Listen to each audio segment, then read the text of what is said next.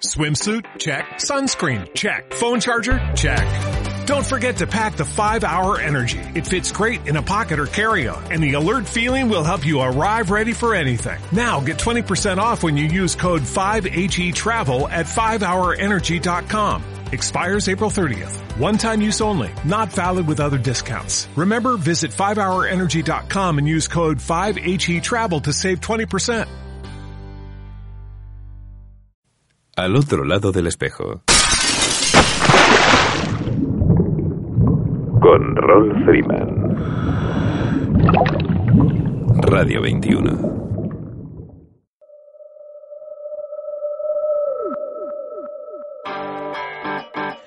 rumbo 76 grados al Mediterranean Diving. Sumérgete con nosotros en el 19 Salón de la Inmersión de la Fira de Cornellá. Del 23 al 25 de febrero estaremos en el epicentro del buceo mundial. Tres jornadas maratonianas para disfrutar como peces en el agua, compartir experiencias, descubrir las novedades del sector, planificar tu próximo viaje vida a bordo y conocer a las grandes leyendas del buceo. Y lo mejor de todo, la oportunidad de encontrarte con amigos que, como tú, viven apasionadamente el mundo submarino. Tu próxima inmersión aquí en Mediterranean Diving, Fira de Cornellá.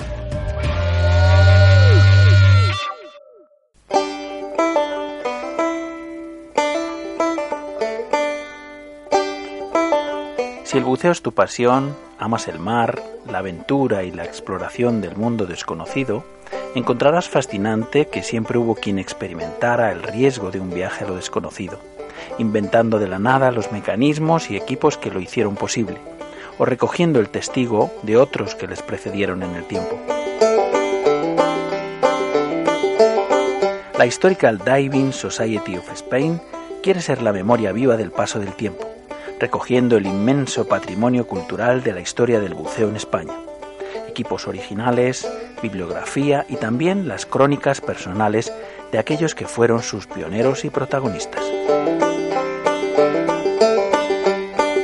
Formar parte de la Historical Diving Society of Spain es preservar su historia y su legado, un privilegio que nos cabe a los buceadores del presente.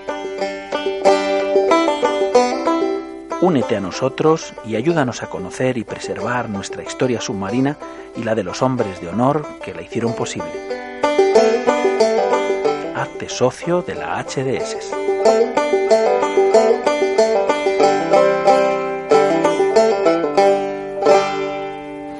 Bueno amigos, estamos encarando ya las últimas horas de este Mediterranean Diving, de este decimonoveno Salón de la Inmersión de la Fira de Cornellá y también de nuestra de nuestra quinta maratón del otro lado del espejo. Ya ya, vemos la meta allí al final. Y bueno si escuchábamos hace un momento eh, pues este spot sobre sobre la historical diving society of Spain eh, en la que hay personas y eh, personajes con nombre propio dentro de la historia de este de este mundo del buceo este este que tenemos ahora mismo rodeado que que viene de entonces, desde cuando ellos eh, eh, pues encontraron el mar completamente ignoto, ¿no? completamente virgen. Eh, uno de los nombres propios de este, de este mundo, del mundo del submarinismo, es nuestro amigo Manel Melchor. Buenos días, Manel. Buenos días. ¿Qué tal? ¿Cómo está, cómo, está esta feria para ti? Bueno, muy bien. Esta feria es el lugar de encuentro de, de viejos amigos y siempre, siempre vamos coincidiendo, por eso no se puede faltar. Y de otros nuevos que se incorporan, porque nos encontramos hace un momento con Pedro Vilarrubís, de la familia Vilarrubís, que, que los que nos escuchan eh, conocerán, ¿no? Esta familia que fue muy importante también en este en este mundo del submarinismo, ¿no? Sí, fueron los que abrieron, abrieron el fuego con el material de buceo. Claro. Cuando aún se importaba alguna escafandra, bueno, se importaba, no, se iba, iba uno en coche a Francia para comprársela y tal. Y bueno, ellos empezaron aquí a construir y cambiaron el mundo de la juguetería, que fabricaban juguetes, por el mundo del buceo. Bueno, llegó a ser, no, no quiero exagerar diciendo que fue la primera del mundo en cuanto a importancia, pero sí que tenía una relevancia extraordinaria. Desarrollaron muchísimas cosas, claro que sí. Pues nada, Manel, sé que estás en, en la directiva de la, de la Sociedad Histórica del Buceo y también Sí. estás en la FEDAS, en la Federación Española. Bueno, allí, allí estoy de agregado, digamos. Agregado cultural. ¿no? sí, porque, bueno, me, me ficharon para, para que les ayudara a, a- a la celebración del 50 aniversario de FEDAS. Porque claro, aunque el buceo pues eh, ya llevaba 20 años cuando la FEDAS se independizó, pero claro, ahora se han cumplido los 50 años desde que Juan Antonio Samarán en un salón náutico de Barcelona pues proclamó que la FEDAS ya era independiente.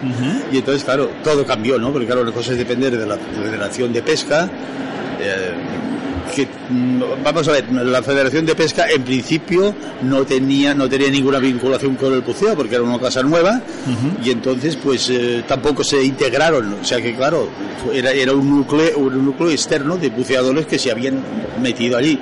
Y al final pues por, por razones obvias pasamos a, la independencia total. Y, y que en aquellos años también eh, parece ser que España era bastante potente a nivel, por ejemplo, de pesca, ¿no? Es decir, yo he visto algún algún programa de aquellos de, de los que echaban en, en los cines hace muchísimo tiempo, Sí. los noticiarios, y, y ahí se hacía campeonato de pesca submarina mundial, campeonato mundial, y los españoles eran los mejores. Bueno, pues tengo que decir que, que seguimos, bueno, seguimos, no, los que sigan, yo estoy, estoy en un tercer Seguimos- plano. está bien dicho, sí, sí, está bien dicho, Manel, porque son nuestros representantes también. Desde luego, Claro que sí. desde luego, no, no, se están consiguiendo éxitos muy importantes. O sea, España es una primera potencia en el, en el buceo, en la pesca submarina deportiva. Pero es que pensemos que la pesca submarina ha evolucionado técnicamente eh, hasta unos extremos increíbles. Increíbles, Porque decir que un pescador eh, es capaz de descender a pulmón libre a 60 metros Fíjate.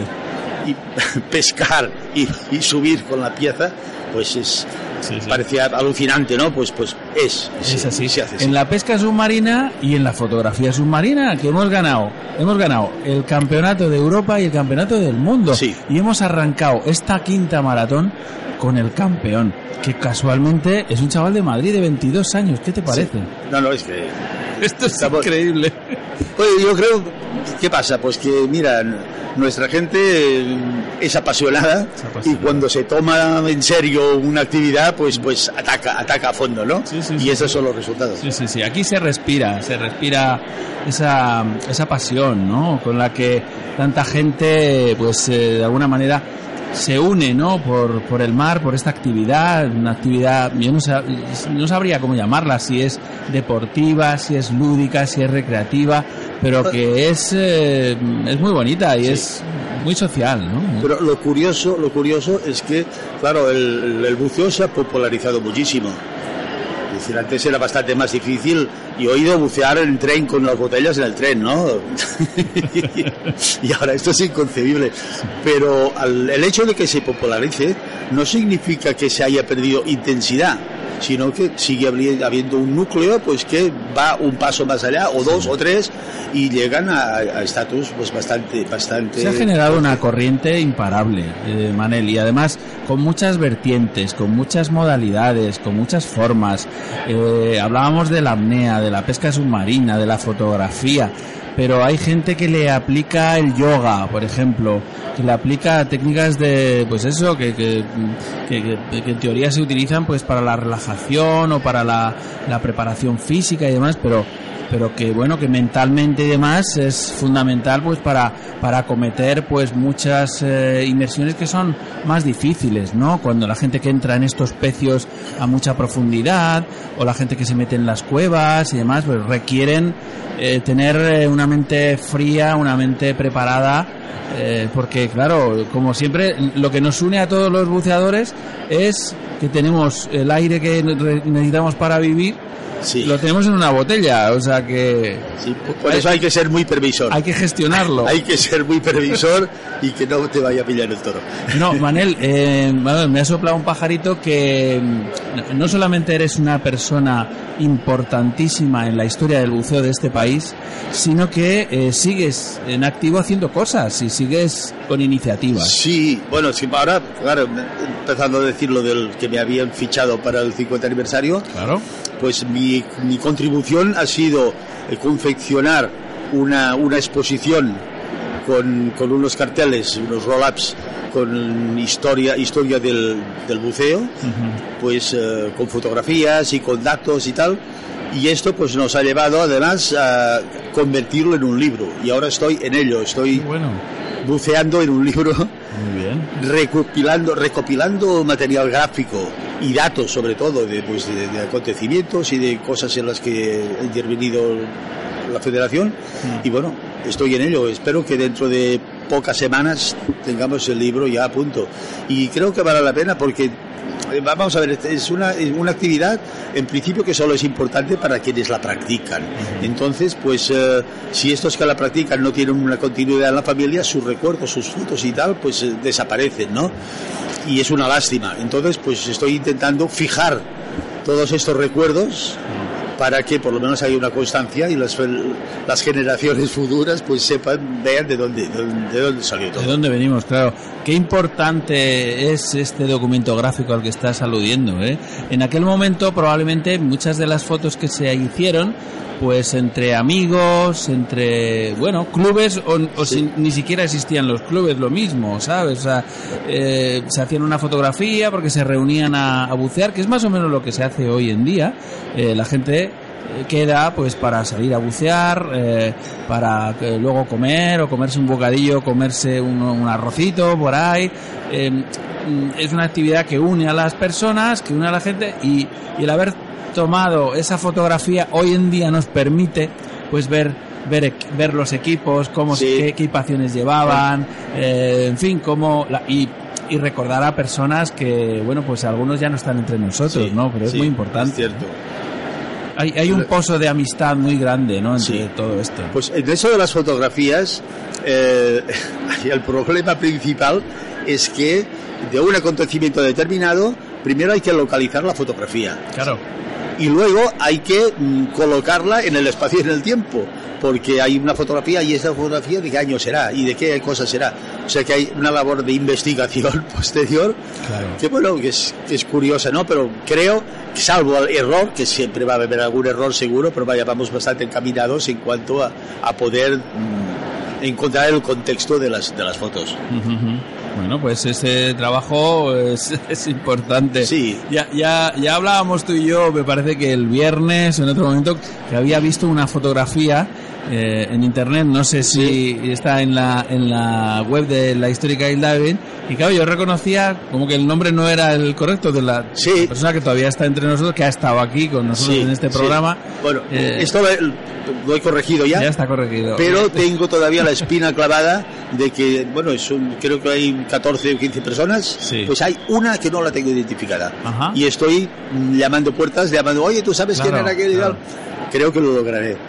Pero si no, pues pido disculpas si sale, si sale un nombre equivocado. Bueno, por eso yo, eh, eh, antes de nuestra charla, he querido meter el, el- la cuña que, que utilizamos para promo- promocionar de alguna manera el- el- la afiliación a la, a la Sociedad Histórica del Buceo, al Historical Diving, eh, precisamente por, eh, y hago alusión a la preservación del legado, no solamente este material que hablamos, que es importantísimo, estos documentos gráficos que, que nos estás comentando, eh, sino mm, recogerlo, este legado de la memoria, ¿no? De todas las personas que aún estáis entre nosotros Sí. y que tenéis, eh, pues muchísimas vivencias, ¿no? Esto es, es muy bonito, recogerlo y es importantísimo, que, que no se pierda, claro. Sí, bueno, y entonces ahora pasando a la Historical Diving Society, eh, hay una cosa y es que la gente cree que, claro, el buceo antiguo se queda en los cascos de buzo y tal. No, cuidado, ya, empezó, aquello fue el precursor de- del buceo. Pero es que también somos historia. El material de hoy será historia mañana. Exacto. O sea que tenemos que conseguir que esto, pues hay gente que como hormiguitas, pues van recuperando y van coleccionando material, equipos, máscaras, botellas, reguladores y tal. Y creo que es bonito poder ofrecer una, una, una colección, una colección, pues que nos ve, nos deje tocar, nos deje ver lo que tal como eran las cosas, ¿no? Porque con una foto no basta. No, es verdad, es verdad. Y además eh, esto es curioso, ¿no? La cantidad de artilugios, ¿no? Que llegó a inventar el hombre. eh, muchos eran eh, de tipo comercial, pero otros no. Otros eran de fabricación casera. Que hoy en día todavía, todavía hay gente, eh, bueno, que yo conozco, que son eh, auténticos manitas y que están siempre inventando, inventando un foco, inventando una carcasa para una cámara submarina, inventando, bueno, eh, tenemos aquí a la vuelta a nuestro amigo Ma- Manel Gil, que es un auténtico apasionado también. Y humanitas que Y un manitas auténtico, Sí, sí, sí. Autodidacta y autoconstructor de sus, de sus Claro, equipos. de todas las cámaras de vídeo que ha tenido, él ha construido Sí. una, una carcasa específica para él, con, con sus conectores, con formas de acceder a los controles del dispositivo. Bueno, Pues- es lo que te digo, es el ingenio, ¿no? Mira, yo creo que, esta, que este tipo de actividad eh, se centra en dos sectores del buceo muy concretos. Uno es la fotografía, fotografía de cine para hacer sus carcasas y tal con sus mandos específicos, que incluso gente que comp- la compraba hecha, pero se la adaptaba a su forma de funcionar y tal. Pero es que el otro, que es minoritario, es la orientación subacuática. Claro. O sea, los primeros aparatos, yo no sé si ahora incluso dudo que haya aparatos comercializados para, para, para orientarse, para orientarse para competiciones, ¿no? Pues ya te digo yo desde aquí que no, porque he tenido ayer la suerte de charlar con la empresa Garmin, que es Sí. muy conocida en el sector náutico y demás, eh, tecnológico, de GPS y demás, ¿no? Eh, claro, bajo el agua no, esto no funciona. No, pues bueno, y además llega un momento que ya excedería de los límites deportivos, ¿no? Porque entonces manda más el aparato. Pero, oye, yo tengo, ven ahora precisamente en el, libro, va a haber una, un, un apéndice, un apartado con fotografías de aparatos de orientación antiguos. Ajá. Y la gente se hacía las hélices, se hacían sus hélices y se las trucaban, se las calibraban ellos. Unos cuentametros que entonces eran mecánicos, ahora no sé si los utilizan ya eh, digitales, pero que la hélice transmitía su, su rotación, su movimiento para saber los metros que se recorrían en inmersión. Claro, claro. Bueno, y además, y además una- unos compases pues muy fieles para poderse orientar pues con variaciones mínimas, ¿no? Y todo esto pues era bricolaje puro y duro. Hombre, ahora que estamos en la época de los drones, estos drones que los hay tanto aéreos como subacuáticos, y fíjate que están creando unos dispositivos que tú, eh, llevando en tu muñeca un dispositivo, el dron te va a seguir, Sí. te va grabando, te va asistiendo de alguna manera, incluso le puedes dar órdenes para que pueda hacer un círculo completo a tu alrededor, ¿no? Pero el tema de la orientación todavía no está no está bien no está perfectamente resuelto, ¿no? O sea, No, pero bueno, la gracia es también pues que la habilidad y el cerebro del, del competidor pues Sí, ya te digo. que sea capaz de, de alcanzar la perfección, ¿no?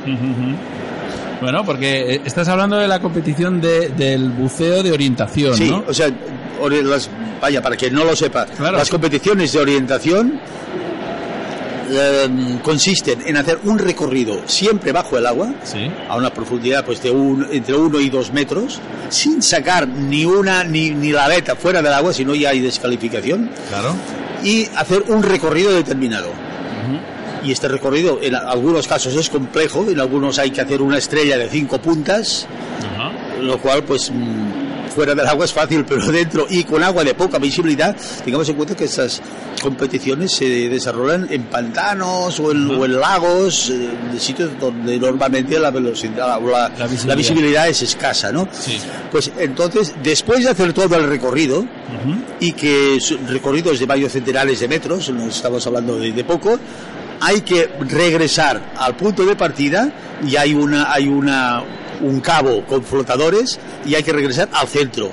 Y entonces toda desviación izquierda o derecha pues penaliza. Claro. Por lo tanto, llegar a hacer eso después de, de errores que se pueden corregir o no, pues tiene también su gracia. Hombre, ya te digo, ya te digo, es muy difícil, ¿eh? Sí. Es muy difícil. Yo creo que eh, la orientación subacuática es una de las eh, disciplinas más complejillas.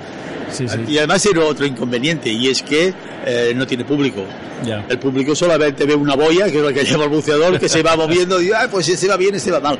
Pero claro, y el buceador está solo, como Sí. una mona, porque claro, no, hay- no es una competición en grupo, ni muchísimo menos. Es cada uno va a, su, a hacer su recorrido sin nadie, Me, me da que está inspirado en, en el buceo militar, pro- probablemente. Probablemente, bueno, oye, tenemos una cosa entre nosotros, ahora que no nos oye nadie. En, al, al principio, pues claro, en esa actividad, yo todavía tengo mis dudas, yo creo, pero no es más que una, una creencia personal, que se inventó aquí, se inventó en Sabadell. Ah, porque la, la Unisub de Sabadell fue la, la asociación que primero Ujú. le dio por, por practicar, practicar esto. Pero no sé si al mismo tiempo había, había otras o no. Ujú. Pero es que mm, cuando empezó a internacionalizarse, Sí. pues resulta que los que ganaban eran los rusos. Ajá.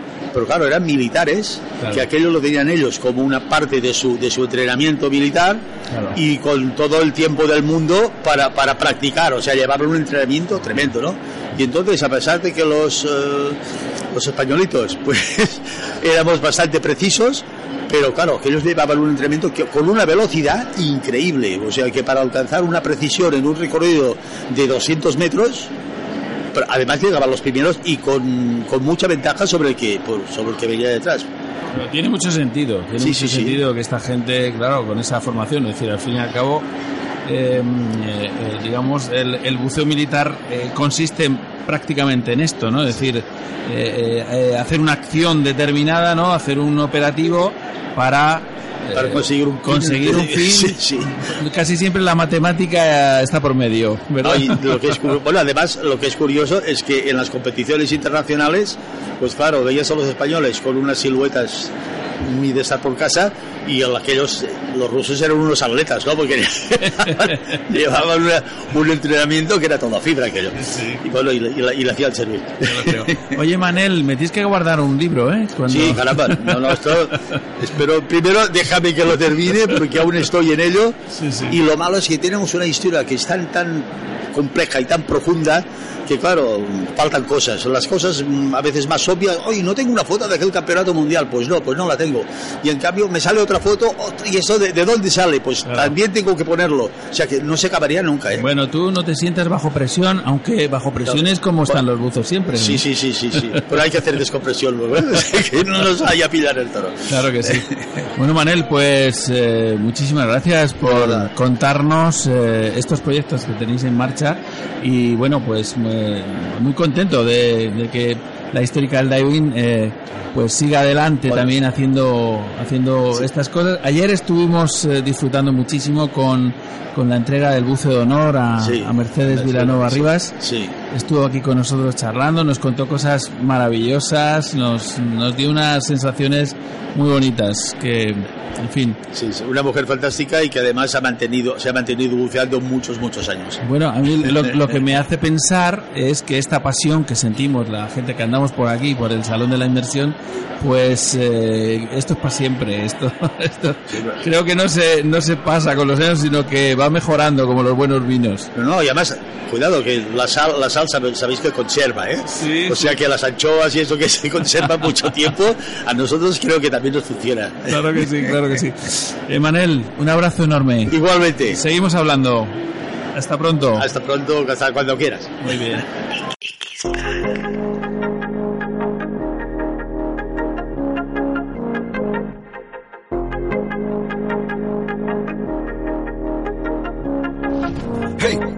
Hoy amanece como todas las mañanas, pero el sol no tiene ni idea de toda la mierda que tragas. Somos ese animal, el escorpión entre las llamas. Tenemos alas, garras, dientes y escamas. ¿Qué más? Pues que busco una salida a este callejón sin luz. La esperanza sepultado bajo el alud. Tocar el cielo con mis manos, ahora que aún es azul. Hablar de nada y sonreír por nada, amor y salud. Me estrellaré contra tus rocas como el mar y las olas, pero te juro que habrá una rosa para cada pistola. Y habrá una escuela donde enseñen el valor de las cosas, no solo el precio.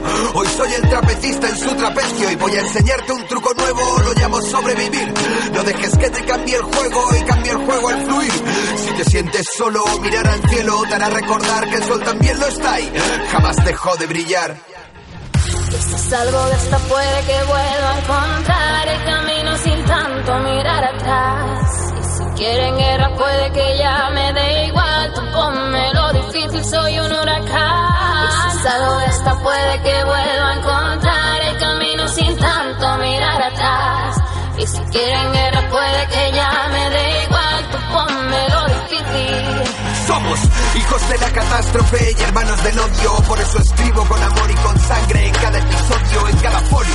Hay un sueño, una promesa y esperanzas. Hoy lleno con palabras este lado de la balanza y no me conformo con la tierra si me enseñas la luna. Es como intentar que el tiburón huela sangre y coma verdura. No te confundas, ni la fama ni el dinero me motivan.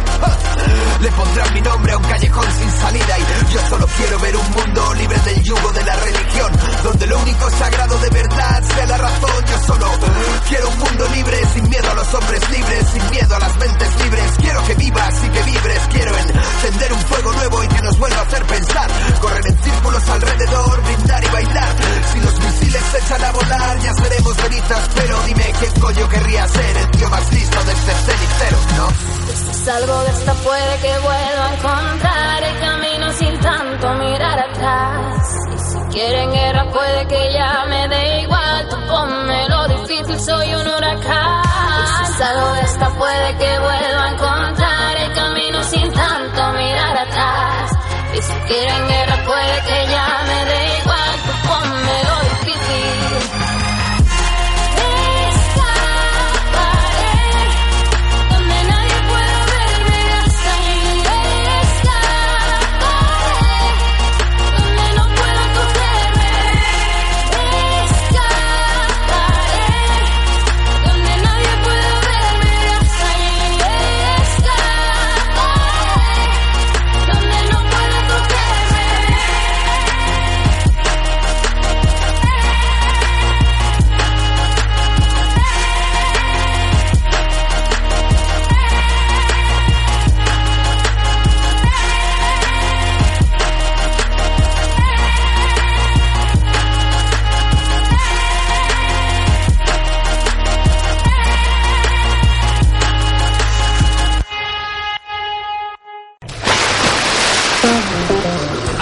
quieres a tu lado cuando buceas? ¿A un buen amigo? ¿Al mejor compañero disponible? Hay alguien que puede ser ambas cosas. Dan Europe ha estado ayudando a los buceadores desde 1983 proporcionando asistencia médica de emergencia, planes de seguros específicos para buceadores y organizando actividades para promocionar la seguridad. A veces todos necesitamos a alguien que nos ayude o nos proteja. Cuando se trata de buceo, este alguien es Dan. Únete a nosotros en daneurope.org. Bueno, seguimos amigos, seguimos en este Salón de la Inmersión, este décimo noveno Salón de la Inmersión en la Fira de Cornellá, el Mediterranean Diving. Y seguimos en esta quinta maratón de al otro lado del espejo, en este momento con Jorge de PSS. Buenos días, Jorge, buen día. Muy buenos días, Rol, ¿qué tal? Muy bien, pues aquí enfilando ya un poco las últimas horas de, de esta oportunidad de encuentro que, que nos ha proporcionado este Salón de la Inmersión 2018. ¿Qué tal ha ido? Ha sido intenso, la verdad. No había asistido, no, no me había tocado a mí personalmente asistir a una feria como expositor hasta ahora. Y es toda una experiencia, la verdad. Conoces gente nueva, vienen de visita gente que ya te conocía, es muy agradable encontrarte con gente que igual no ves eh, a lo largo del año muchas veces porque viven lejos y se acercan a, hacerte una visita. Y conoces las últimas novedades del sector, ves cómo evoluciona, cómo es una, un- una cosa viva, ¿no? El buceo, la gente, la pasión que tiene además por, por este deporte, esta afición increíble, cómo mueve y a las masas a, a ir aquí, allá, los viajes, los, bueno, es increíble, vamos. Es bonito porque, a ver, por aquí eh, hay mucha gente que no conocemos, evidentemente, porque somos muchos, ¿no? Pero pero otros ves que hay gente que, bueno, pues a lo mejor en este momento ya no están practicando el buceo, pues por, por, por las circunstancias de la vida de cada uno, ¿no? Pero que han hecho mucho, ¿no? Eh, como decimos, te encuentras con algunas leyendas del buceo y, y, a lo mejor no lo sabemos. Sí, además, a todos les brillan los ojos, aunque no lo practiquen, se ponen a hablar, sí, pues ya aquella vez que estuve en tal sitio y me pasó tal cosa, porque siempre hay un millón de anécdotas, ¿no? Se respira el olorcillo a neopreno que hay en muchos stands y demás, ¿no? Este, este ambiente que nos, que nos tiene enganchados un poco a todos, ¿no? Porque eh, decimos eh, a menudo que esto es muy adictivo, ¿no? Porque nos genera pues eh, realmente grandes momentos, ¿no? Grandes momentos bonitos, ¿no? Sí, el agua tiene algo mágico que te transporta o te hace sentir de maneras que en tu día a día no, no es fácil sentirse, ¿no? Y una actividad social también, una actividad, una forma de, de conocer otras personas, compartir experiencias, viajes, aventuras, eh, y esto es eh, pues probablemente lo más importante de la vida de una persona, o sea que no es moco de pavo. Oye, ¿qué, qué es PSS, Jorge? Que es la primera vez que os tenemos en el programa. Sí, PSS es una agencia formativa, una agencia certificadora de buceadores que pertenece a la RSDC y que, bueno, su función principal es eh, preparar y facilitar a los centros de buceo todo el material didáctico de formación de los buceadores y cuando un buceador termina un ciclo formativo expedir la titulación correspondiente que precisamente por pertenecer a la RSTC es una titulación que tiene una validez internacional reconocida en todo el mundo y permite a ese buceador bueno pues viajar a cualquier parte y poder bucear en cualquier otro sitio en las mismas condiciones que, que donde ha aprendido a bucear. Hacemos un buceo divertido, ¿no? Un buceo eh, recreativo, lo que llamamos un buceo recreativo en general. O como... Sí, en realidad PSS fue la primera en tener las cuatro líneas de buceo que hoy en día están más extendidas, que son el buceo recreativo, el rescate, pero también la apnea y el buceo técnico. ¿Mm? Fue la primera en reunir las cuatro disciplinas. Está claro que la, el buceo que más se practica, que es un, un buceo de, de, todo el mundo, es el buceo recreativo, pero se ve cada vez más, a mí particularmente la apnea es lo que más me, me gusta de las cuatro disciplinas, uh -huh. aunque he practicado las cuatro, y sí que vemos que hay un, un renacer, o bueno, la apnea ha estado aquí siempre, ¿no? Desde sí. los albores de la humanidad, los pescadores de perlas, todo esto que se conoce, pero a nivel recreativo y a nivel eh, occidental era una cosa muy desconocida, incluso para mí, hace pocos años. Uh -huh. Y ahora se ve que está teniendo un auge, la gente inter se interesa por la apnea. Luego, si quieres, hablamos un poquito más de, de ella, pero vamos viendo como disciplinas que eran más minoritarias, uh -huh. poco a poco van ganando fuerza también y adeptos. Estoy encontrando eh, que algunos centros de buceo ya están ofreciendo eh, la apnea como parte de sus eh, de sus actividades eh, habituales, es decir, estamos acostumbrados a ir a la costa, eh, bueno, reservar unas inmersiones, subirnos a un barco, llegar a un punto de inmersión, hacer nuestra inmersión y ya está. Y ahora eh, podemos eh, salir para hacer apnea también, ¿no? Apnea con seguridad, con... Sí, porque uno tiene la idea cuando, cuando oye hablar de la apnea muchas veces de una persona bajando por una cuerda y es una cosa un poco extraterrestre a veces. Pero es verdad que si te gusta la apnea como disciplina puedes practicarla en la cuerda, pero si, si tienes gusto por la naturaleza, a mí de hecho lo que me llevó a conocer la apnea fue el gusto por nadar en el mar. Uh -huh. Yo siempre que iba de vacaciones me llevaba mis aletas, mi máscara y hacía kilómetros y kilómetros siempre cerca de la orilla viendo la vida sin, sin, necesidad de bajar me sentía suficientemente realizado ¿no? Claro. y cuando vi la opción de, de, aprender la apnea como una disciplina yo hacía mis apneas bajaba quizás 6 metros o 7 metros pero subía escopeteado del fondo mm. con esa sensación de que me quedo sin aire que me muero ¿no? y de repente descubrí que, que bueno que existe una técnica ¿no? que se puede aprender a bajar y estar abajo en una paz absoluta durante un tiempo, un minuto, dos minutos, tres minutos, ya depende de un poco de las habilidades y el entrenamiento de cada uno. Y, y eso lo puedes aplicar cuando vas de vacaciones. Claro. Tú puedes eh, eh, entrenarte para alcanzar profundidades increíbles, pero simplemente también puedes disfrutar de eso que te da la apnea. No. Y mientras vas nadando, ves una cosa interesante a 10 metros en el fondo, bajas estás un par de minutos viéndola de cerca, como realmente como cuando vas con una botella, pero sin el incordio de tener un peso a la espalda, el chaleco, llevas menos plomos. A mí me da una sensación de libertad total. Y realmente ves, la, ves el mundo submarino, no echas casi nunca nada de menos el, el tener la botella. No, no, es la libertad absoluta, la Sí, verdad. sí, así lo es el, el buceo más puro, digámoslo así. Hablábamos hace un minutito antes de que llegarais vosotros con la gente del equipo de rugby de aquí de Barcelona, eh, pues que se lo pasan además eh, pues muy bien, ¿no? Esa en apnea con un balón y, y con ganas de jugar y de divertirse y de competir, que también es eh, interesante, ¿no? Y, mm, y bueno, sigamos hablando de PSS. ¿Qué, mm, eh, ¿qué otros temas hacéis? ¿Hacéis eh, técnico, imagino? ¿Hacéis...? Sí, tenemos en cada una de las disciplinas hay una o varias figuras de referencia que son, dependiendo de la disciplina, o bien quienes escriben los manuales, quienes supervisan eh, la continua eh, renovación de los mismos, la adaptación a las nuevas eh, normas ISO quizás que se van publicando. Entonces eh, tenemos, por ejemplo, aquí con nosotros eh, un gran especialista en buceo técnico, que es Estefano Rubía, que es el autor de los manuales de buceo técnico.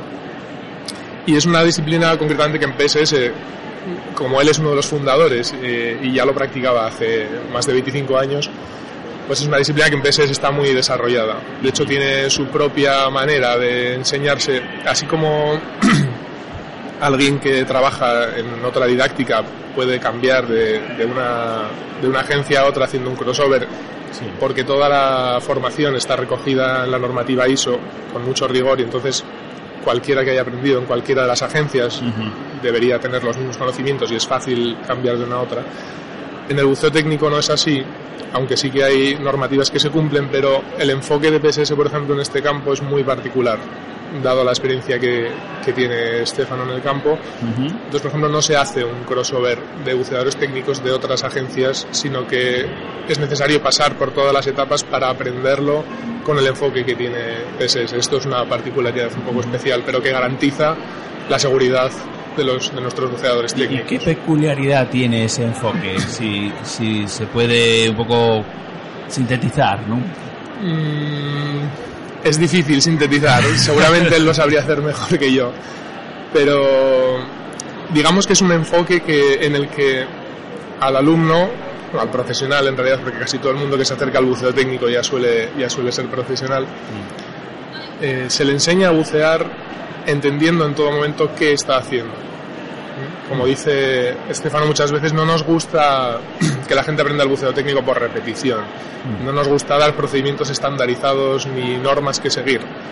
Porque en el buceo recreativo se puede hacer, pero en el buceo técnico en cada inmersión puedes encontrarte una situación que no has vivido antes o que es muy parecida pero tiene una pequeña diferencia. Y si tú solo tienes como referencia una norma, ¿no? Cuando pasa esto hay que hacer esto. Si no pasa exactamente eso, y en buceo técnico casi nunca pasa exactamente una sola cosa, eh, te puedes quedar sin recursos y puedes tener problemas porque ya estamos hablando de, de inversiones a profundidades más grandes donde un pequeño problema puede convertirse en un, en un problema serio. ¿no? Entonces el, el principal hincapié que, que hace PSS en su línea técnica es que el buceador en todo momento sepa exactamente cuál es su situación a todos los niveles físico, de equipo, de profundidad, de todo lo que tiene que hacer para que si se da una emergencia no tenga que buscar a ver si hay algo que me han explicado que responda a esto, sino que directamente él pueda razonar cuál es la, respuesta mejor y salir adelante de la situación. De hecho, se han producido accidentes a lo largo de la historia en el buceo técnico en PSS, como en todas las demás agencias, porque esto sí empieza a entrar dentro de lo denominado deportes de riesgo. Sí. Pero PS se puede decir muy orgullosa que nunca ha habido un accidente fatal entre sus. eh, entre- En el buceo técnico es evidente que han ocurrido accidentes y accidentes graves, eh, pues lógicamente porque el- en el buceo de exploración y de desafío, de reto, de profundidad, de, de penetración y demás, pues claro, se llega al extremo. Y el Sí, extremo a veces eh, pues, eh, pues se cobra un alto precio, ¿no? Sí, es impredecible. Además, Claro. eh, estás en unos lugares donde. No, he- hemos visto, acción- porque está, está en las redes, ¿no? Y está en, en las eh, YouTube y demás. Hemos visto incluso accidentes que se han gra- están grabados, ¿no? Están grabados como, claro, una profundidad eh, abismal abismal, eh, claro, pues eh, de alguna manera está repercutiendo en la persona en cuestión de segundos, es decir, ya no tienes mucho tiempo, ¿no? Y una situación de, de imprevisión, no de imprevisión, porque yo creo que lo, lo imprevisible no se puede prever, por eso se llama imprevisible, claro. Entonces, cuando sucede algo que, que uno no esperaba y eh, pues a lo mejor tu cuerpo, claro, reacciona de una manera Inesperada también. inesperada también, ¿no? Y es... eh, De ahí ese, ese énfasis en saber en todo momento qué está ocurriendo. Porque entonces tu capacidad de reacción es mucho mayor. Todos sabemos que hay momentos donde de repente el cerebro o el cuerpo sufre una reacción inesperada y, y no hay nada que se pueda hacer. Los ataques de pánico tristemente sobrevienen sin aviso y, y tienen lugar y, y no hay nada que, que Claro, puedas hacer por evitarlo. ¿cómo, cómo, puede ocurrir, qué ha- no, no cómo puede ocurrir, sino qué ha ocurrido eh, cuando eh, de un accidentado de, como decimos, de, de extremos riesgos, no estamos hablando de, de- de la generalidad, estamos hablando de casos, casos muy extremos. casos muy extremos de, como digo, exploraciones y demás, ¿no? Y que se ha recuperado a la gente con aire en la botella y demás, o sea, Sí, no, se, ha- no se ha llegado al límite. Eso es. No se ha llegado al límite. Algo ha pasado. O sea, que luego había un tiempo más para poder Claro, intentar resolver las el cosas. tiempo psicológico tiene su propia medida. ¿verdad? Efectivamente, efectivamente. Así es. Entonces yo creo que esto es un punto muy importante cuando uno se dedica a, a este ámbito, el, el conocer y someterse además previamente a situaciones de riesgo controlado, que es lo que se hace en los cursos de buceo técnico. ¿no? Estefano siempre, hace poco tuve el, el gusto de, de hacer un curso con él de técnico, y cuando estás en el agua ves como hay, él va evaluando la situación, te va presionando, ¿no? A veces te das cuenta y a veces tardas en darte cuenta un par de días y ves, ah, por eso me hizo meterme aquí o hacer tal cosa, ¿no? Va apretando el estrés porque él tiene la situación controlada en, en un curso que no es a excesiva profundidad y tú que llegas eh, sin la preparación, obviamente la estás eh, adquiriendo justo en ese momento, vas viendo cómo se te van apretando las tuercas, ¿no? Poco a poco y te va subiendo el nivel de tensión y precisamente esa es, es la mejor preparación para que luego realmente cuando tengas un problema inesperado tu cuerpo esté acostumbrado a esos niveles de estrés y, y la reacción sea la mejor posible, ¿no? ¿Qué te mueve a ti? ¿Qué te impulsa a ti a, a- hacer buceo técnico? A hacer un buceo A mí el buceo, complicado, ¿no? el buceo técnico yo me lo he tomado como una manera de aprender más sobre el buceo recreativo. Ujú. Vale. Yo tengo mucha inquietud en general en la vida por conocer y aprender cosas nuevas. No me, no me llama tanto así el reto, porque si es verdad, eh, lo siguiente que yo podría hacer sería trimix y bajar 80-90 metros. Desde ahora te digo que seguro no lo voy a hacer, porque no es, no es mi pasión ese reto. No digas de este aire no respiraré. es verdad, quién sabe. Pero a priori no es una cosa que me, que me atraiga de esa manera. Pero sí el conocimiento, los primeros niveles de buceo técnico en los que, de hecho, muchas veces hablamos que sería interesante para la gente que hace buceo recreativo hacerlos también. Porque son, son unos cursos que no te meten de repente en unas situaciones imposibles, ¿no? Como decías, profundidades abismales, no. El primer curso de buceo técnico tiene una limitación de 45 metros, que son solo 5 metros más allá del buceo recreativo. Lo que pasa es que tiene otras connotaciones, otro equipamiento que hay que llevar. Eh, es una buena manera de extender los conocimientos sobre el buceo recreativo. Te, te aporta una seguridad extra cuando luego estás haciendo el buceo recreativo, porque de esa- el buceo recreativo se puede aprender, como hablábamos antes, simplemente con una- aprendiendo una serie de eslóganes, ¿no? de dogmas de fe. Cuando llegues, no sé qué, hace esto, cuando el reloj te marque que te falta poco para la deco, eh, sube para arriba, bueno, todo ese tipo de cosas.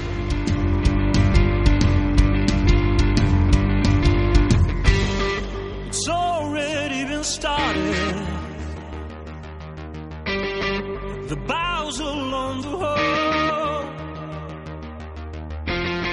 At least it's what she wants, it seems the day to control.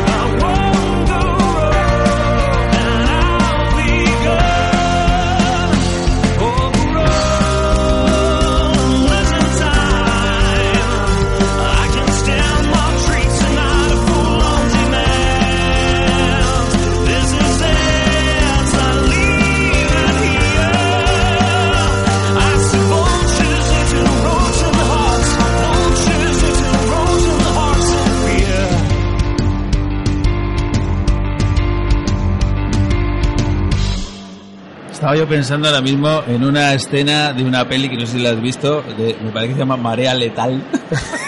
Con Ya- ese nombre. Ya con ese nombre te puedes Sí. Que el, el prota, que, a ver, esto se puede hacer porque todos de alguna manera hemos hecho algo parecido en nuestro Open, ¿no? En nuestro Sí. curso. Eh, es- agarra una botella y se tira con la botella sin, sin nada, ¿no? El tío la va abriendo, ¿no? va chupando de la botella. Y ya está, ¿no? O sea, ya- Hace poco vi un vídeo bastante parecido, de creo que eran unas pruebas que les hacen a los bomberos. Y un tipo se metía a una piscina, además con una venda en los ojos, iba por los bordes de la piscina, pero sumergido, buscando las botellas Buscando a, algo a pa- tientas. Exactamente como dices, de repente encontró una botella, abría el grifo, cogía un, un chute y, y seguía a la siguiente. Y al final, por suerte, encontraba un regulador y podía montar tal, pero los primeros momentos eran, eran así. Sí, sí, sí, sí. Oye, eh, ¿y, y cómo afronta cómo afronta PSS, por ejemplo? eh, eh, o sea, ahora mismo sé que hay un borrador de re- proyecto Real Decreto que va a modificar Sí. o actualizar. eh, eh, y de hecho se ha ampliado el plazo, que se, se terminaba ahora en febrero, pero lo han ampliado, creo que 15 días más. eh, un poco va a regular todas las actividades subacuáticas. Evidentemente mezcla todo. Sí, decir, sí, lo he leído. ¿Lo has 49 leído? páginas. Claro, y en, en el que, ostras, el buceo técnico no aparece prácticamente No está por- por, recogido, ningún ¿no? lado. No. ¿sabes? PSS forma parte también de ABRE, que como sabrás es la Asociación Española de, de Agencias de Buceo, y estamos haciendo un esfuerzo entre todas las agencias que lo componemos para presentar eh, una serie de alegaciones que nos parecen importantes, para como por ejemplo esta que dices tú del buceo técnico, o una cuestión también de la edad mínima, porque este nuevo decreto recoge que para los menores de edad, entre, si no recuerdo mal, entre 10 y 16 años, establece como obligatorio la presencia de un instructor si quieren ir a bucear. Esto puede ser un, un hándicap grande porque un padre que sea un buen buceador o un, un buceador avanzado que lleve mucho, mucho tiempo haciendo, que quiera ir con su hijo a bucear, no va a poder si no contrata a un instructor.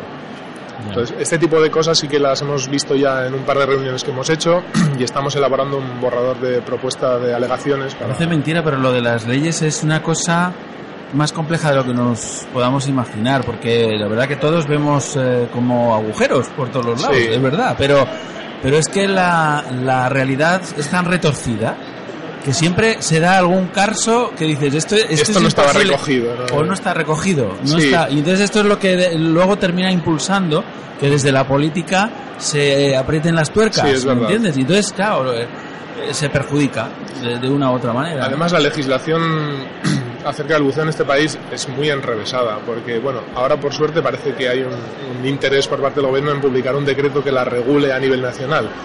Pero luego hay toda una serie de, de regulaciones locales, de comunidades autónomas. Claro. Yo, Bueno, creo- yo soy navarro Sí. y en Navarra no tenemos mar. Entonces, sí. Ah, no. No. Pero buceamos. No, porque se lo regalamos a los guipuzcoanos cuando fundamos San Sebastián. Que no me digan ningún guipuzcoano. Pero solemos ir a, a a hacer buceo. Tenemos a una horita de camino de casa un, un montón de sitios interesantes. Entonces, eh, la regulación del buceo en Navarra es mínima o, o en muchos casos inexistente, ¿no?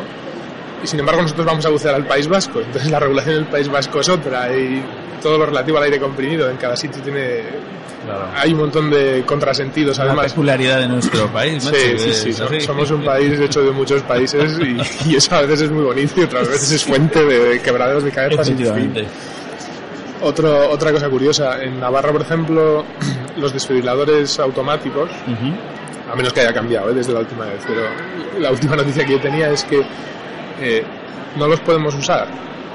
Nosotros los buceadores que hemos reci- recibido formación específica en, en el uso del desfibrilador semiautomático, no lo puedes usar porque la ley dice que solo lo pueden usar los que han recibido una formación concreta, no sé ahora no, si es de la Cruz Roja, si es del gobierno de Navarra o cuál. Entonces, de repente vas 50 kilómetros más allá de la provincia de lado y no hay ningún problema, tú lo puedes utilizar con tu Claro. titulación y sin embargo... Sí, a- ayer teníamos a Sisepar con nosotros aquí charlando y nos hablaban de... Yo les preguntaba, digo, ¿cómo va lo de Feroes, no? Por ejemplo, el tema... Y entonces, ¿sabes que han sacado una ley? Esto es muy... eh, Viene a colación lo que estás contando. Eh, han sacado una ley para, para ellos en los que les obliga eh, eh, a toda persona eh, que vea cetáceos en el mar a dar aviso telefónico a las autoridades para que puedan ir a capturarlas y hacer los grills, ¿no? Entonces, claro, ahora el conflicto está que un, un capitán de un barco, un piloto de avión que desde el avión ve, eh, ve ballenas, está obligado por ley y, pero claro, no lo hacen porque es que... A veces es ¿quién imposible, está- ¿no? ¿Quién está pensando en llamar... Hinchas oye, el chaleco, sacas el móvil. pero por el amor de Dios, o sea, pues, pues todo esto está ocurriendo, o sea, porque, Claro.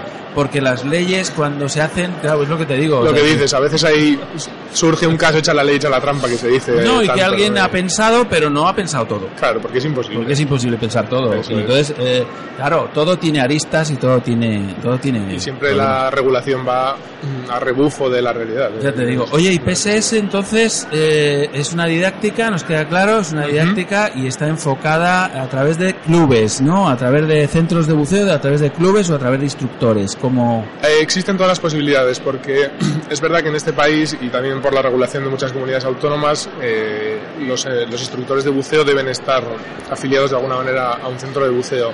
Pero piensa que PSS es una, una empresa que da servicio en todo el mundo y hay lugares como Egipto donde la figura más habitual es el eh, instructor freelance que se ve contratado por un centro de buceo de manera puntual para un trabajo y luego por otro, o quizás puede trabajar para varios centros a la vez.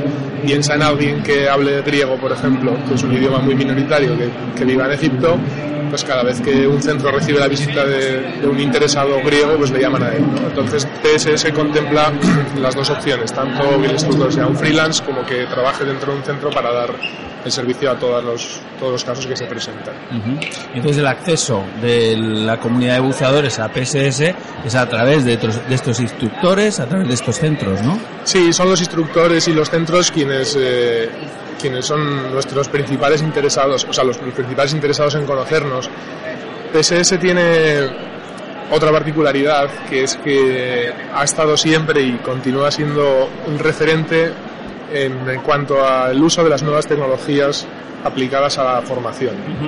Ha sido la primera empresa en tener un sistema totalmente informatizado y online de formación y de entrenamiento en PSS desde que el, el cliente se acerca a un centro de buceo y pide hacer un curso hasta que termina su carrera formativa, sea donde, donde sea que quiera terminarla, eh, todas las etapas vienen supervisadas.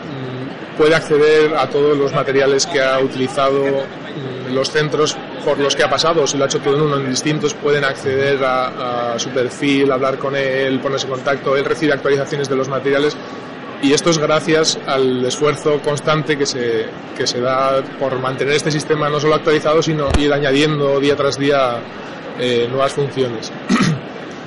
PSS tiene, tiene como un objetivo claro dar voz a todos los, los que integran la familia. ¿no?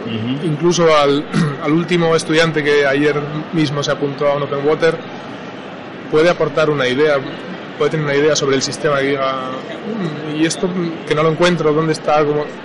Y ese feedback llega, además se atiende con mucha rapidez y si realmente se encuentra que es una cosa útil, porque nos gusta que los que trabajan día a día con el sistema, los centros de buceo, los instructores, que son los que realmente están constantemente utilizando el sistema, eh, nos propongan mejoras.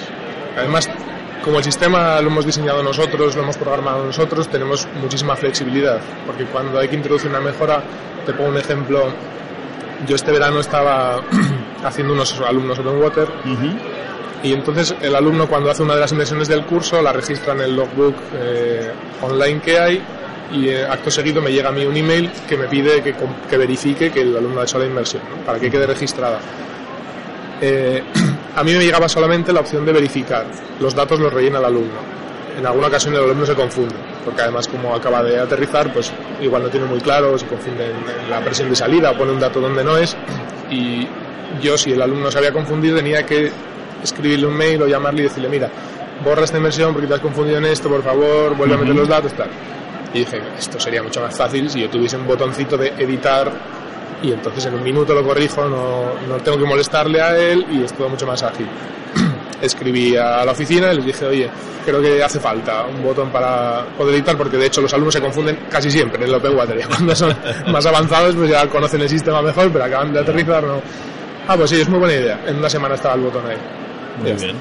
Esa también es una cosa muy interesante que yo encuentro. Jorge, para, para terminar, Sí. eh, ahora mismo te puedes encontrar con cualquiera en la feria que viene por primera vez, que está flipando, que ve este circo que tenemos montado, que ve un montón de, de logotipos y anagramas y demás, y que dice, bueno, yo me gustaría hacerme buceador. ¿Qué, qué, qué, qué, me, di- qué me cuentas para que elija PSS como, como didáctica?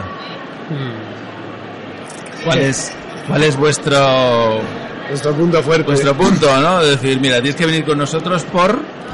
Tienes que venir con nosotros por eh, porque tenemos un producto de calidad. Pero ¿qué te voy a decir yo? Nuestro producto, no me gustan los tópicos. De hecho, yo siempre digo que soy muy mal comercial porque no me gusta venderme. Aquí no necesito. El producto es bueno. Yo le diría, entra en la web, en psswww.org y mira lo que hay. Pero sobre todo, eh, infórmate de dónde vas a hacer el, el curso de buceo. Seguramente si vas a un centro PSS vas a encontrarte un centro de calidad. Sí. ¿Mm? Lo- lo- yo te- esto te lo digo, te digo porque es importante. Creo que cuando el, el- el- la persona, el alumno, el- la primera vez no tiene ni idea Sí, sí, de absolutamente nada. Es decir, eh, tú entras, luego, luego con el tiempo eh, vas, Sí, es eh, mucho más poco- fácil poco vas aprendiendo, ¿no? conoces, y claro, quizá lo importante, siempre, por, por, por lo menos mi consejo personal, ¿no? A la gente decir, mira, tienes que tener suerte con el instructor, ¿no? Sí. El instructor es fundamental. Es fundamental. ¿Sabes? A ver, en PSS hay un control de calidad del 100%. Cada alumno que termina un curso se le pide que, que rellene una pequeña encuesta sobre el instructor, el centro de buceo en el que ha estado y además el sistema le da la murga incesantemente hasta que la completa. Entonces casi todo el mundo la acaba rellenando. Eh, hay un control de calidad sobre los centros y sobre los instructores, pero como ya sabrás, pues por, por, eh, mala suerte, a veces siempre se cuela en esta y en todas las didácticas Claro, claro. el típico que, que hace las cosas mal. Nosotros intentamos eh, tener las cosas medianamente controladas y de hecho la calidad es uno de los pilares de O sea, PSS. saber, saber que PSS es un producto de calidad y, eh, y que, bueno, que tiene que sentirse tan satisfecho, ¿no? Después de, Sin duda, de, sin de duda. hacer, de hacer el curso. Pero como en casi cualquier cosa, yo le animaría a cualquiera que quiera hacer algo nuevo que entre en Internet, que hoy en día es fuente de información y desinformación también. Hay que tener un poco de sentido crítico para no hablar, pero bueno, y que pregunte. Pronto yo estoy pensando en hacer un curso aquí, estoy pensando en hacer un curso allá, he conocido PSS, he conocido... ¿Qué me, qué me recomendáis? Yo sé que la gente que ha probado PSS habla bien de Ujú. Pues es porque un- funciona. Pues mira, Entonces, por eso además encaja bien con mi persona, por lo que te digo, yo no soy comercial, no soy de estos que ha dicho la está. Entonces, si yo tuviese un mal producto, no estaría aquí, estaría buscando un producto bueno, porque a mí me cuesta hacer el paripé. Entonces, pero hablar bien de algo que, que realmente sientes que es bueno es fácil. Yo creo que esa es la mejor publicidad y la mejor carta de presentación que, que tenemos. pues muy bien, Jorge. Un placer tenerte en el programa y mucha suerte y muchos éxitos. Muchas gracias, Sara. Venga, hasta, Hasta luego. pronto. Chao.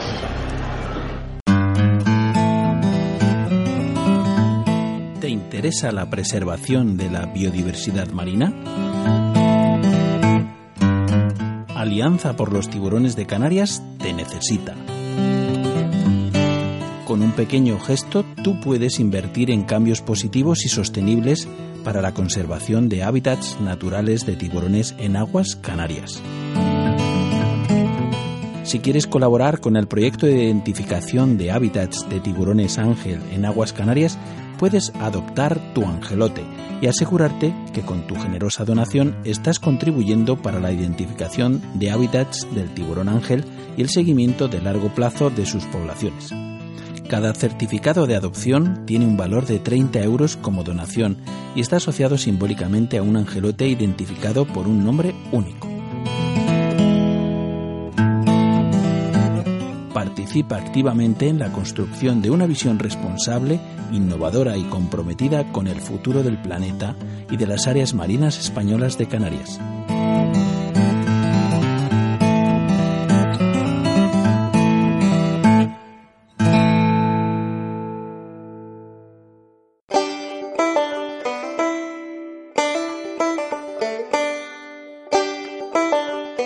Es tu pasión, amas el mar, la aventura y la exploración del mundo desconocido, encontrarás fascinante que siempre hubo quien experimentara el riesgo de un viaje a lo desconocido, inventando de la nada los mecanismos y equipos que lo hicieron posible, o recogiendo el testigo de otros que les precedieron en el tiempo. La Historical Diving Society of Spain quiere ser la memoria viva del paso del tiempo, recogiendo el inmenso patrimonio cultural de la historia del buceo en España.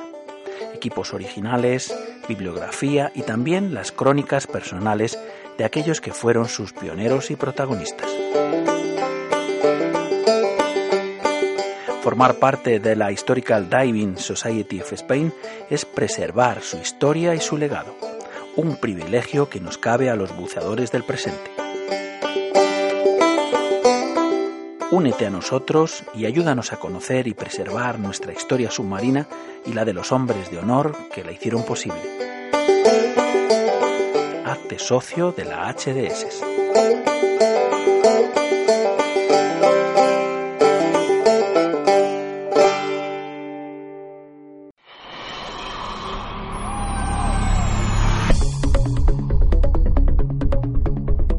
Revista Aqua. La publicación de buceo número uno en español. Digital, gratuita e interactiva. Revistaaqua.com. La mejor calidad en contenidos gráficos e información veraz y contrastada. Biología, viajes, test de material, imagen submarina, formación, medicina, apnea, exploraciones, buceo técnico, opinión, investigación, destinos. Todos los contenidos en revistaaqua.com. Al otro lado del espejo. Con Ron Freeman. Radio 21. Bueno amigos, Enrique. ¿Qué tal? Enrique Martínez, David Partners. ¿Qué tal? Nada, pues eh, despedirnos un poco de esta aventura, ¿no? De tres días de maratón y tres días de, de Ha Mediterranean sido- Diving. Una... Ha sido increíble, ¿eh? ha sido increíble lo que hemos hecho estos, estos tres días. Y más viniendo ya de una feria y todo, y es- pero hasta aquí ha estado fenomenal. Se, Sí, nota, se nota que hay mucha afición aquí en Barcelona y, con muchas ganas de bucear y he habido destinos turísticos eh, increíbles. Ha estado Costa Cálida con nosotros, ha estado Comunidad Valenciana, Canarias también ha estado con Stan. Eh, han estado un montón de también de marcas eh, que- que han productos, certificadoras. Sí, sí, hemos tenido todo tipo de experiencias. completa, todo- muy sí, completa. muy completa, muy completa. Eh, y como llevamos ya cinco veces, esta es nuestra quinta vez aquí, eh, a veces nos tememos porque, claro, nuestros amigos quieren venir a, a vernos, y de hecho vienen, ¿no? Claro, claro. Pero, pero ha sido un programa muy diferente, ha sido una maratón muy diferente, ha habido muchísima gente nueva, hemos hecho nuevos amigos. Muchos, también. muchos. Esto es que sí, lo bonito, entrado, ¿no? Claro, claro, Claro. Sabia nueva, gente Claro. con mucha ilusión, con muchas ganas y gente veterana que lleva muchos años ya en el sector y que lo conoce todo muy bien y aprendes Claro. mucho de todos ellos. Y aquí hemos lanzado, bueno, nuestra colaboración con vosotros, eh, encantados, una maravilla, o sea, con David Pan y con Buceo a Fondo, Aqua también, que Aqua también. vendrá luego, ¿no? Miguel Álvarez, que le estábamos esperando para ver si podíamos despedir este, este maratón, que ya hemos llegado a la meta. Claro, claro, ya está ahí. Tenemos que ir pensando en, en, en volver, ¿no? A, a, ¿A casa? hacer, a casa. ¿verdad? Sí, yo, yo tengo las maletas aquí ahora mismo y ya vamos a coger y volveremos. Y ya pensando en la temporada esta que no sé que empieza para todos los centros de buceo y para todos eh, con, con todas las oportunidades de negocio que hay en nuestro sector. Sí, señor. y, y empieza la temporada ya, ya está arrancada, bueno falta Messi que Ah, sí, es verdad. sí, sí, eh, he quedado por ahí, ahí me pillan fallas Así te pilla muy bien, ¿eh? Sí, me pillan fallas. Somos de Valencia, y, pero sí que iremos a echar un vistazo también. Pero la verdad es que ya la temporada se nota ya muchas ganas de arrancar, todo el mundo con Sí. muchísima ilusión, con Sí, muchas sí. ganas, recogiendo información. Mucha gente que ha venido también a la feria a informarse en muchos destinos de, de buceo. a planificar su- sus viajes, algunos su viaje de vacaciones, otros eh, repiten eh, Sí, sí. en- historias. ¿sabes? Pero La verdad es que hay sitios muy bonitos, también algunos sitios también he visto por ahí que no, que no conocía, que dices, ya raro, ¿no? Que dices, bueno, aún te sorprende alguien con algo, Mm. Claro. y algún destino, y dices, bueno, increíble. La verdad es que muy aprovechada, muy bien, muy cómodos, ha ido todo fenomenal, pues sí. y ya con ganas de fundarse de mira. neopreno, ¿no? Brilla ¿No? el sol, además brilla el sol. está todo está todo ok, está todo perfecto. Ya va, vamos de azul, el que no- Sí, no nos sí. ven, no nos ven, pero vamos eh, con camisetas de alo de radio azules, súper chulas. Sí, sí, sí. Eso es del color azul de- del mar, que nos Pues es apasiona. lo que ¿eh? nos ¿no? apasiona, los apasionados del azul, decimos por aquí, sí claro, señor. claro, ahí, ahí. Pues nada, Enrique, nos vemos. Nos vemos en los bares o en los bares o en las ferias. Hay que añadirlo. Amigos somos para todo, con lo cual en cualquier sitio que estemos eh, estaremos a gusto. Sí, señor. Venga, pues eh, tengas buen viaje de retorno a casa. Eh, Muchas gracias y un saludo a todos los que nos escuchan y a todos los que te han escuchado durante estos días. Vale, y un abrazo muy fuerte de nuestra parte y que, que nada, y que, que disfruten y que escuchen y que aprendan mucho contigo. Un saludo, Rol. un abrazo. Hasta Un abrazo pronto. Hasta pronto. ¿Quieres conseguir más clientes en tu centro de buceo? ¿Necesitas posicionarte mejor en Internet? En David Partners tenemos la solución. Somos la primera agencia de comunicación y marketing online especializada en turismo activo y venta de actividades subacuáticas. Entra en www.divingpartners.com para conocer nuestros servicios. Buceo a fondo es un producto de Diving Partners.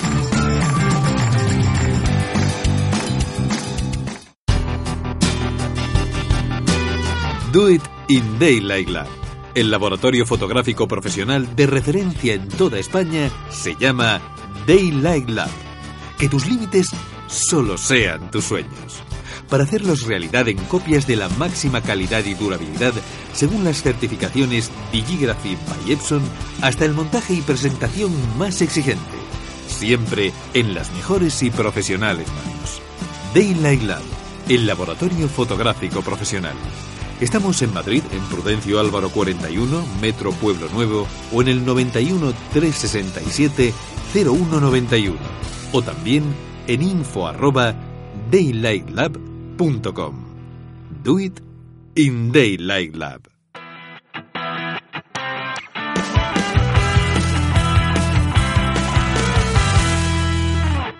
Bueno amigos, ya sí que sí nos estamos despidiendo. Es- son los últimos minutos.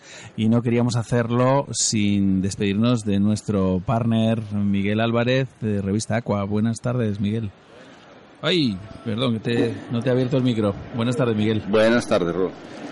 Bueno, pues... Ahora ya tengo micro, ¿no? Sí, sí, ya me oigo, me Tienes micro, ya te oyes, ya te oigo yo, que es lo importante, que nos oigamos ambos, si no, difícil. Bueno, intensa, intensa la feria, ¿no, Miguel? Eh, pues sí, la verdad que una de, yo creo que la más intensa de los últimos tiempos y también la más divertida. que eso también está, también está bien, ¿no? Que, está la- bien. que el ambiente sea relajado, que veas a la gente queriendo hacer cosas, ilusionada. eh, con, con una visión de futuro, pensando en, en cosas en el futuro, ¿no? Que, que creo que venimos de una época un poco complicada y que se decía que ya habíamos salido, no sé qué. Ahora, este año sí yo tengo la sensación de... Bueno, eh, aquí hemos respirado eh, una feria mm, con un... Yo tengo que decir que, desde luego, particularmente, eh, la he visto muy femenina, esta feria. O sea, Afor- afortunadamente. Afortunadamente, eh, la mayoría de los invitados que han pasado por eh, este programa, por esta quinta maratón de, de radio del otro lado del espejo, han sido mujeres y mujeres todas eh, impulsando el sector del buceo. Es curiosísimo. Mujeres eh, instructoras, mujeres eh, directoras de centros de buceo, eh, mujeres en la historia, eh, como ha sido en, en la, en la HDS, que ha sido una pionera en, el, en el- la primera mujer buceadora aquí en España, eh, mujeres al frente de pues de, de negocios vida a bordo, de, en fin, yo que sé, muchísimas mujeres ha habido aquí. Nosotros mm, eh, en, en la revista, con nuestros patrocinadores, los anunciantes y con colaboradores, eso es normal, es- es- hay normalidad. Yo, Ujú. mi, mi- mi dirección de correo electrónico cuando tengo que hacer negocios y pactar cosas y ver contenidos y no sé qué más, no es un mundo de hombres, es No, un no. mundo completamente parejo, ¿no? Y al mismo nivel todos y, y con buen rollo y...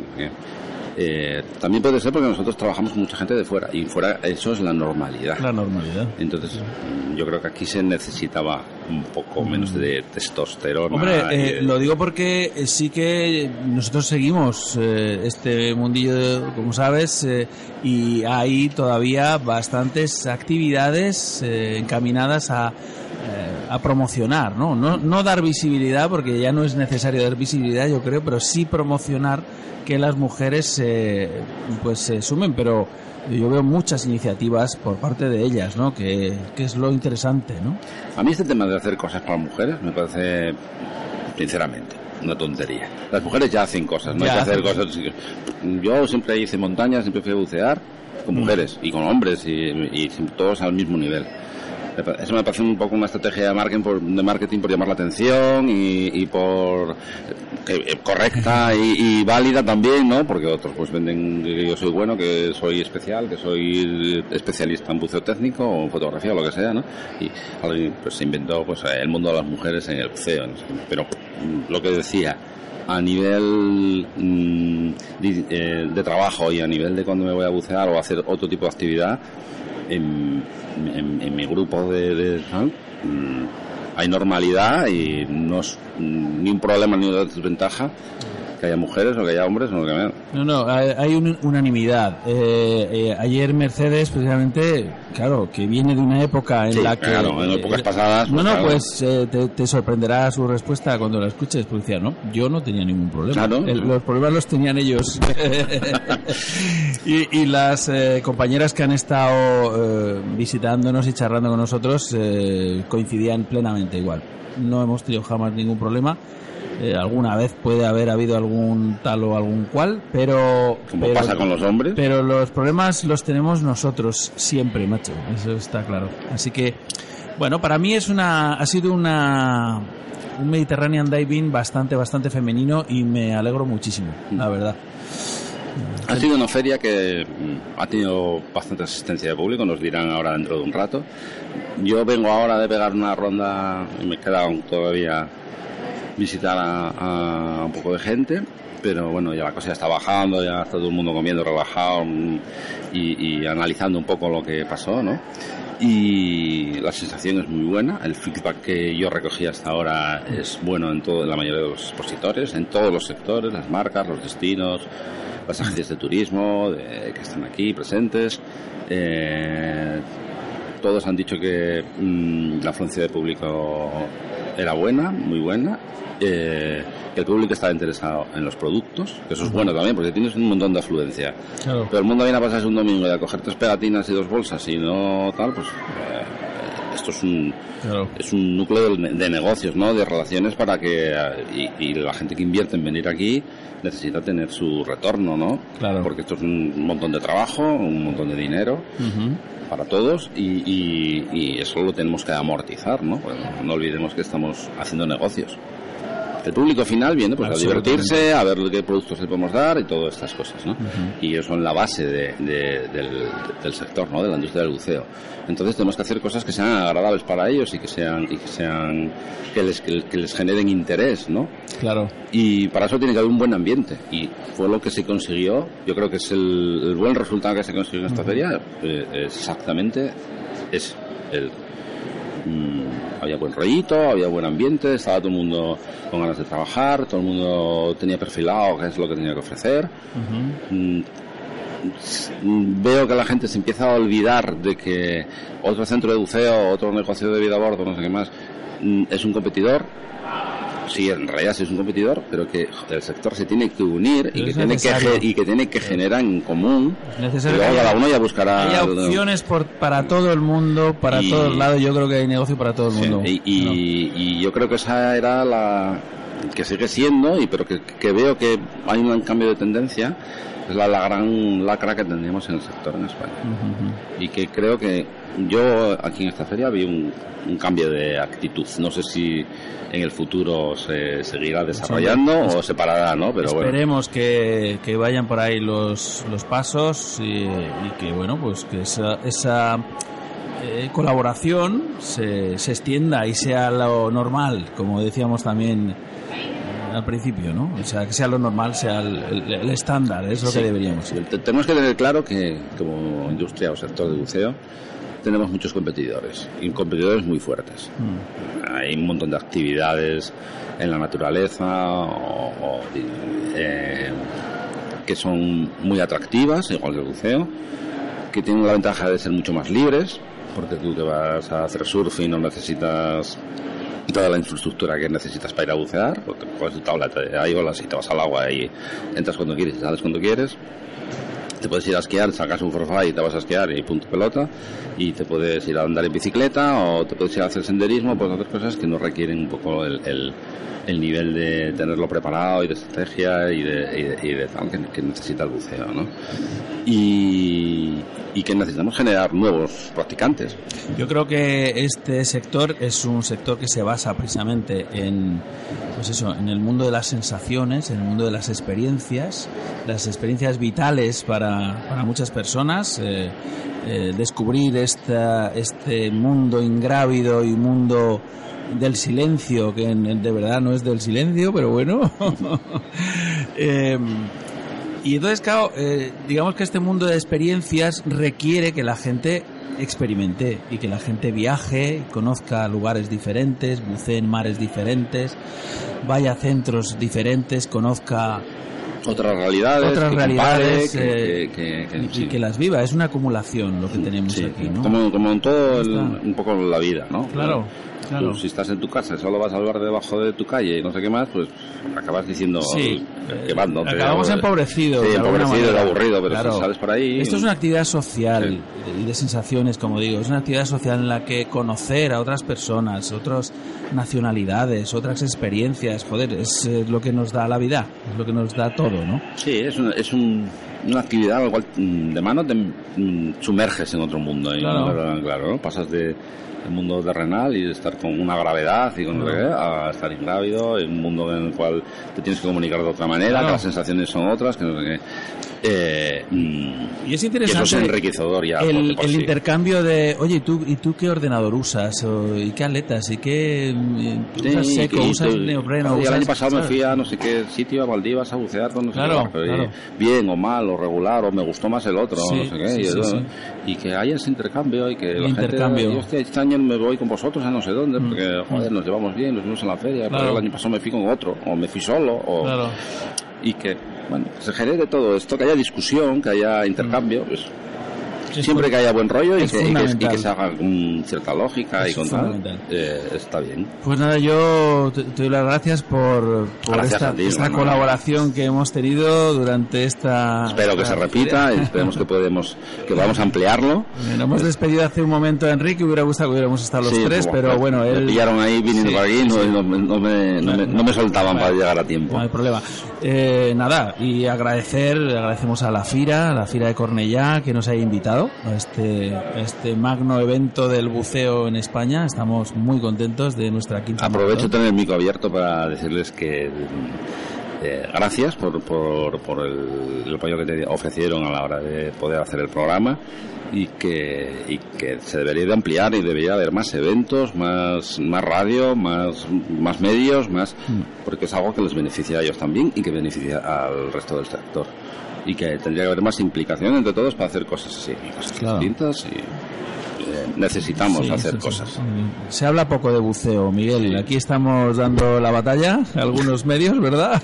Sí, sí, es, es Echan de menos, mira, la gente de rugby, esta mañana han venido la gente de rugby, que claro, eh, se compite, eh, se llega a unos niveles estupendos, no, pero no se habla, no se habla del buceo y somos una industria importante. No, hay que creo. comunicar y hay que comunicar con claridad, hay que comunicar con, con calidad.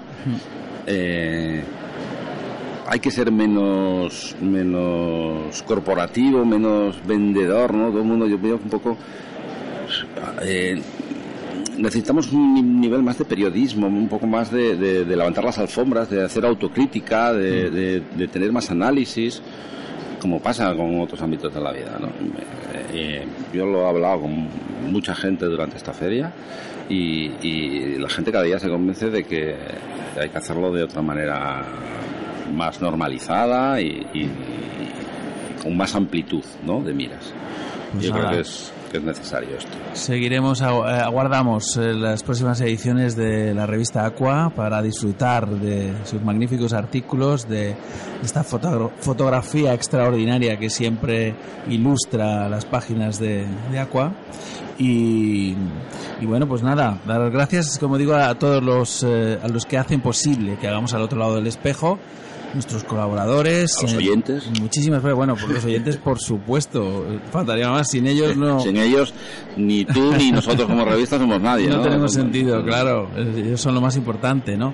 Pero es verdad que, bueno, aunque somos así un equipo pequeñito y tal, en realidad es mucha gente la que está detrás haciendo este programa y gente que nos ayuda, pues mira, como Buzo Salao haciéndonos unas camisetas eh, guapísimas, ¿no?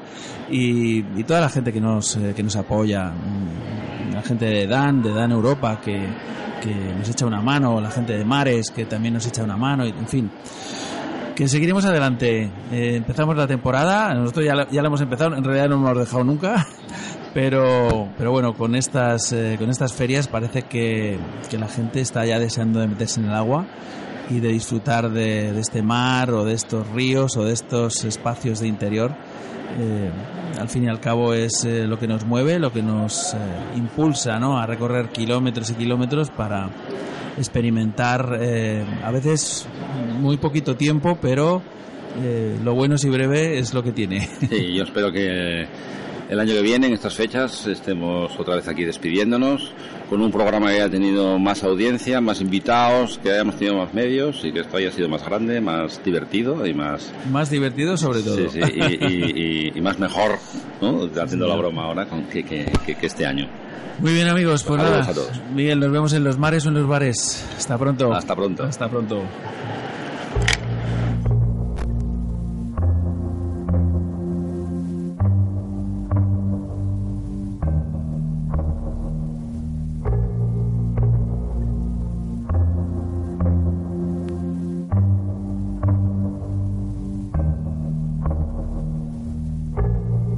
Kids with your vintage music coming through satellites while cruising. You're part of the past, but now you're the future. Signals crossing can get confusing. It's enough just to make you feel crazy, crazy, crazy. Sometimes it's enough just don't make you feel crazy.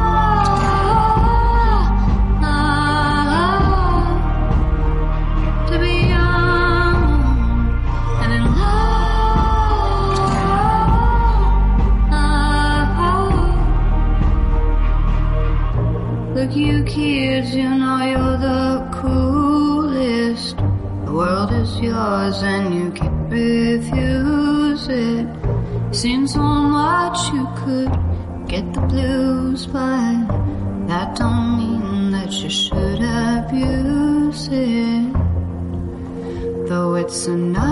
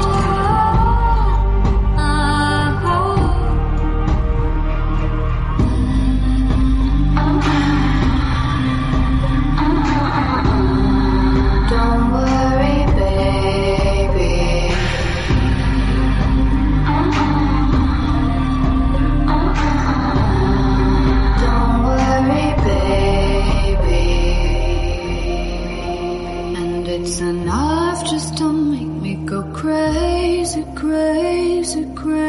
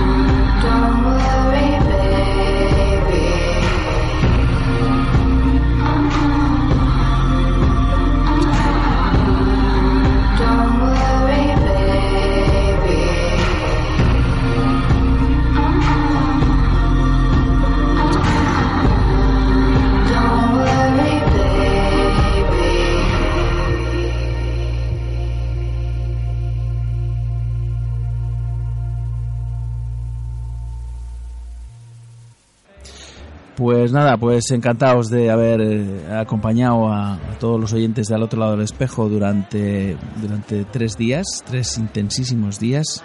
Hemos hecho muchos amigos y esperamos seguir haciendo muchísimos más. Os dejamos con un poquito de música y eh, nos despedimos. Un abrazo enorme. Nos vemos en los mares o en los bares. Hasta siempre, amigos. just fine. Show me around while the birds are singing with me. You're the treasure I have found. You're the treasure I have found.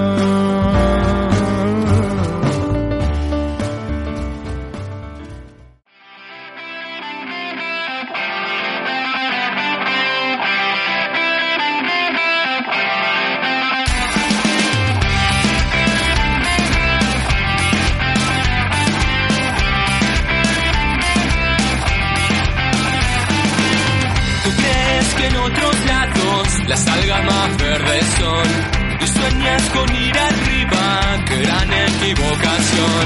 No ves que tu propio mundo no tiene comparación. Que puede haber allá afuera que cause tal emoción.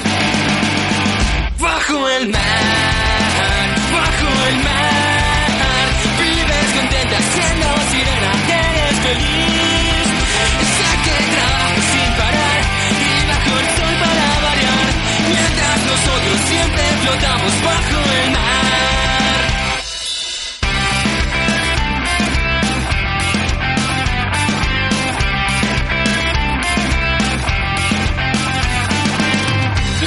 peces son muy felices, aquí tienen libertad. Los peces allá están tristes, sus casas son de cristal. La vida de nuestros peces muy larga no suele ser. Si al dueño le apetece, a comer. Bajo el mar,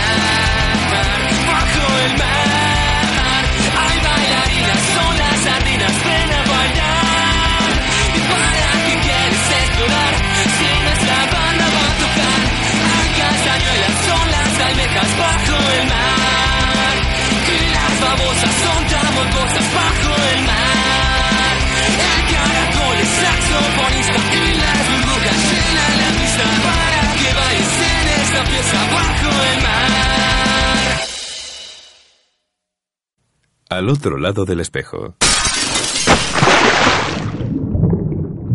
Con Rolf Freeman. Radio 21. As a new Western Union customer, you can enjoy a $0 transfer fee on your first international online money transfer. Send money to your family and friends back home the fast, easy, and reliable way. Visit westernunion.com or download our app today to get started, and your first transfer fee is on us. FX gains apply, not available for credit cards and transfers to Cuba. Services offered by Western Union Financial Services Inc. and MLS 906983 or Western Union International Services LLC and MLS 906985.